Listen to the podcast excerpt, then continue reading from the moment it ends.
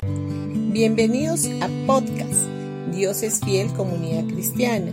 Los invitamos a escuchar el mensaje de hoy. Hola familia, hoy día viernes 14 de abril del 2023.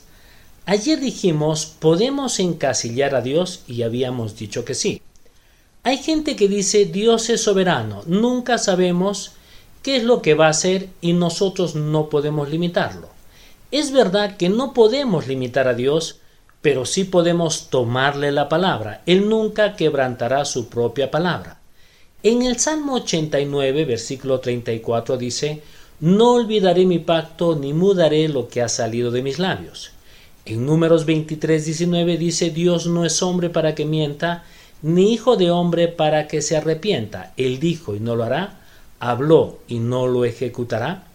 Cuando Dios dijo, esto es lo que voy a hacer, Él se limitó a sí mismo. Dios nunca sobrepasa los límites de lo que Él dijo que haría. Tampoco se meterá en aquellas cosas que nos ha encomendado a nosotros para que lo hagamos. Permíteme ponerte un ejemplo. Dios nos dijo que resistamos al diablo y éste huirá de nosotros, lo que dice en Santiago capítulo 4 versículo 7. Si nosotros no resistimos al diablo, Dios no hará ese trabajo, porque es nuestro trabajo el resistirlo. Dios por gracia nos ha dado su autoridad sobre el diablo, pero si no nos paramos firmes frente a él, mezclando la gracia de Dios con la fe, el diablo nos atropellará. No será Dios quien permita esto, nosotros mismos se lo estaríamos permitiendo.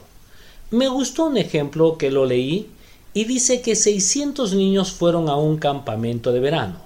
Un buen día uno de ellos estaba sentado en la última fila.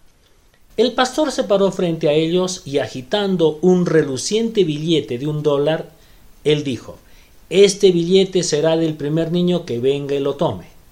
El fastidiado pensó para sí, yo estoy sentado en la última fila. Instantáneamente treinta o cuarenta chicos corrieron al frente gritando Es mío, es mío. Pero el pastor continuó de pie en el frente, sosteniendo el billete. Entonces este niño dijo Todos esos niños quieren ese billete, pero él dijo que se lo daría al primero que vaya y lo tome. Y el pastor seguía allí repitiendo esta frase. De pronto algo se encendió en la mente de este niño y comprendió lo que este hombre estaba diciendo. Abandonó su asiento y salió corriendo por el pasillo central dirigiéndose hacia donde estaba el pastor. Apartando los niños que estaban a su alrededor de él, se trepó por sus piernas aferrándose a sus ropas y extendió su brazo y le arrebató el billete de su mano. El pastor dijo entonces este es el primer niño que vino donde yo estaba y tomó el billete. Así es la gracia. Es como este dólar de regalo, pero uno tiene que tomarlo. La gracia y la fe siempre trabajan juntos. La fe se obtiene de lo que Dios ya ha provisto por gracia.